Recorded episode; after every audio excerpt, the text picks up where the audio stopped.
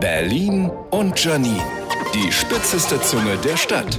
So, wenn Sie demnächst im Wald spazieren gehen und da sind keine Stöcker und Steine mehr, nicht wundern. Die sind alle bei uns zu Hause. Wir stellen ja im Radio hier gerade Erwachsene vor, die etwas sammeln. Etwas. Eine Sache. Wissen Sie, was Kinder sammeln? Alles. Hier bitte ein Blick ins Kinderzimmer meiner Tochter. Benutzte Pflaster und Servietten, Schokoladenpapier, kaputte Haarspangen, durchgeschnittenes Monopoly-Geld. Oh, da, steinharte Knete. Nicht wegschmeißen, die brauche ich noch.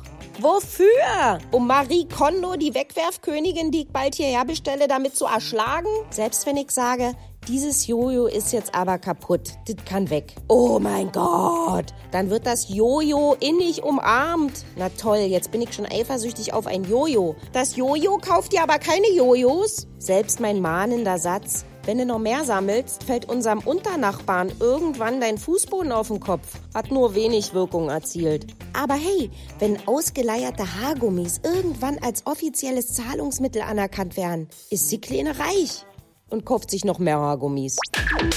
Berlin und Janine. Auch als Podcast auf rbb888.de.